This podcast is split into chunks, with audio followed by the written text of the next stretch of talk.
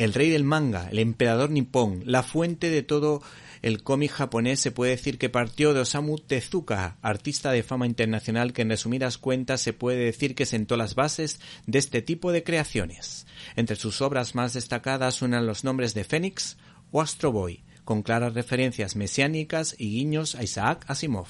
De hecho, sus obras han sido llevadas a la pequeña y a la gran pantalla con obras como La princesa caballero o la citada Astro Boy respectivamente. El caso es que Grand Dolls es la siguiente apuesta de Planeta por la obra de Osamu Tezuka, que tiene que ver con la obra previa del propio autor titulada, titulada más o menos Embajador.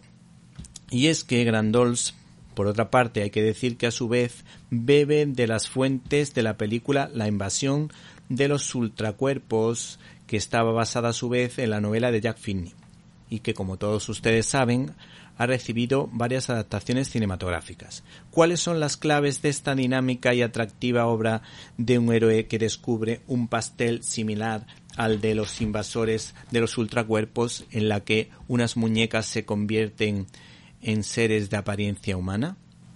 ¿Y cómo lo hacen? Pues van sustituyendo a las personas que copian, qué casualidades las justas, todo se sitúa en la época de la Revolución China de Mao, tan dada a los campos de reeducación.